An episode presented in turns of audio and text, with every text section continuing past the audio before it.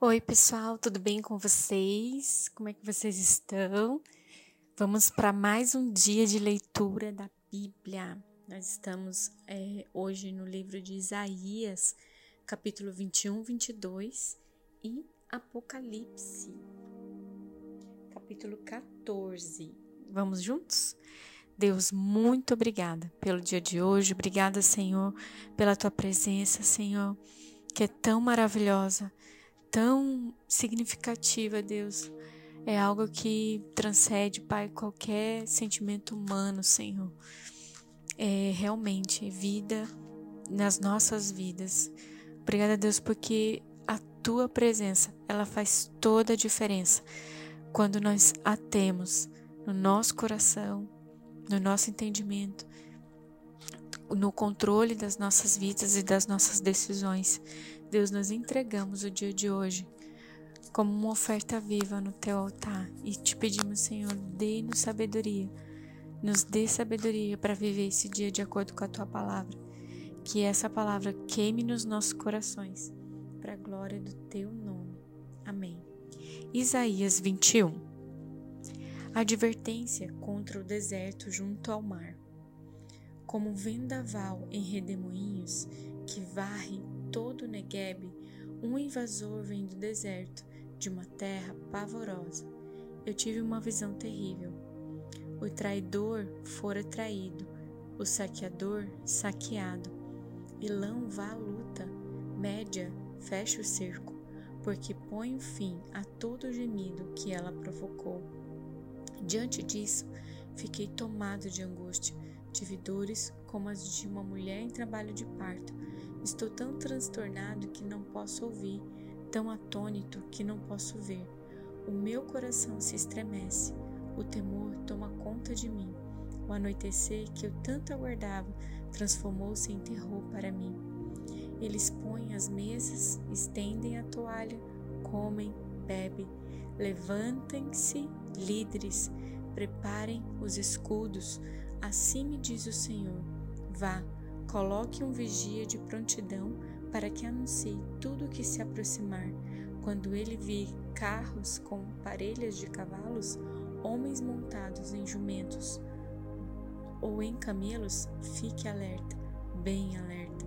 Então o vigia gritou: Dia após dia, meu senhor, eu fico na torre das sentinelas. Todas as noites permaneço em meu posto. Veja, ali vem um homem num carro com uma parelha de cavalos e ele diz: Caiu, a Babilônia caiu. Todas as imagens dos seus deuses estão despedaçadas no chão. Ah, meu povo malhado na ira, eu conto a vocês o que ouvi da parte do Senhor dos Exércitos, da parte do Deus de Israel. Advertência contra Dumá. Gente de Sei me pergunta: Guarda, quanto ainda falta para acabar a noite? Guarda, quanto falta ainda para acabar a noite? O guarda responde: Logo chega o dia, mas a noite também vem.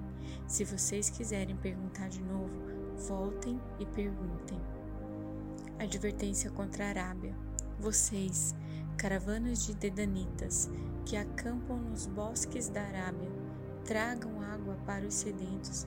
Vocês que vivem em Temá, tragam comida para os fugitivos. Eles fogem da espada, da espada desembanhada, do arco preparado e da crueldade da batalha. Assim me diz o Senhor: dentro de um ano e nem um dia mais, toda a pompa de Quedar chegará ao fim. Poucos serão sobreviventes dos flecheiros, dos guerreiros de Quedar. O Senhor, o Deus de Israel, falou.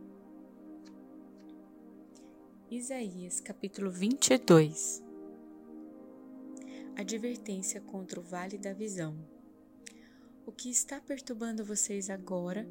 O que os levou a se refugiarem nos terraços, cidade cheia de agitação, cidade de tumulto e alvoroço?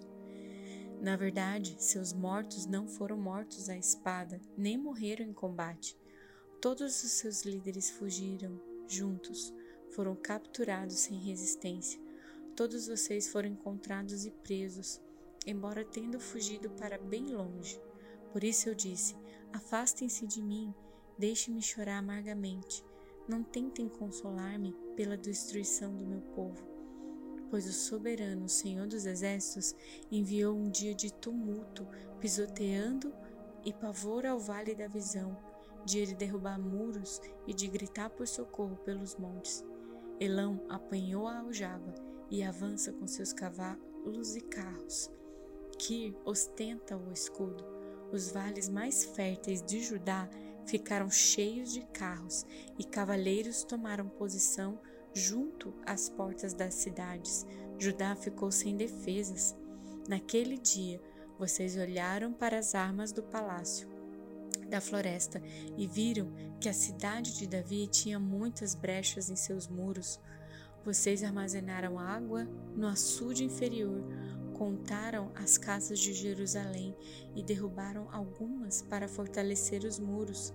Vocês construíram um reservatório entre os dois muros para a água do açude velho, mas não olharam para aquele que fez essas coisas e nem deram atenção àquele que há muito as planejou. Naquele dia, o soberano Senhor dos Exércitos os chamou para que chorassem e pranteassem, arrancassem os seus cabelos e usassem vestes de lamento. Mas ao contrário, houve júbilo e alegria, abate de gado e matança de ovelhas, muita carne, muito vinho. E vocês diziam: Comamos e bebamos, porque amanhã morreremos.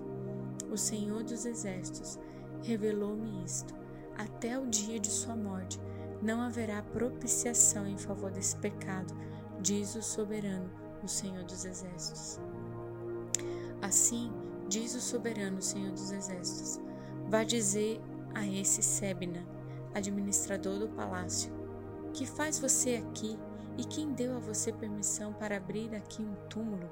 Você que o está lavrando no alto do monte e talhando na rocha o seu lugar de descanso? Veja que o Senhor vai agarrar você e atirá-lo para bem longe, ó homem poderoso. Ele o embrulhará como uma bala e o atirará num vasto campo. Lá você morrerá, e lá os seus poderosos carros se tornarão a vergonha da casa do seu Senhor. Eu, eu o demitirei das suas funções, e do seu cargo você será disposto. Naquele dia, convocarei o meu servo Eliaquim, filho de Ilquias. Eu o vestirei com o manto que pertencia a você. Com o seu cinto o revestirei de força e a ele entregarei a autoridade que você exercia. Ele será um pai para os habitantes de Jerusalém e para os moradores de Judá. Porei sobre os ombros dele a chave do reino de Davi.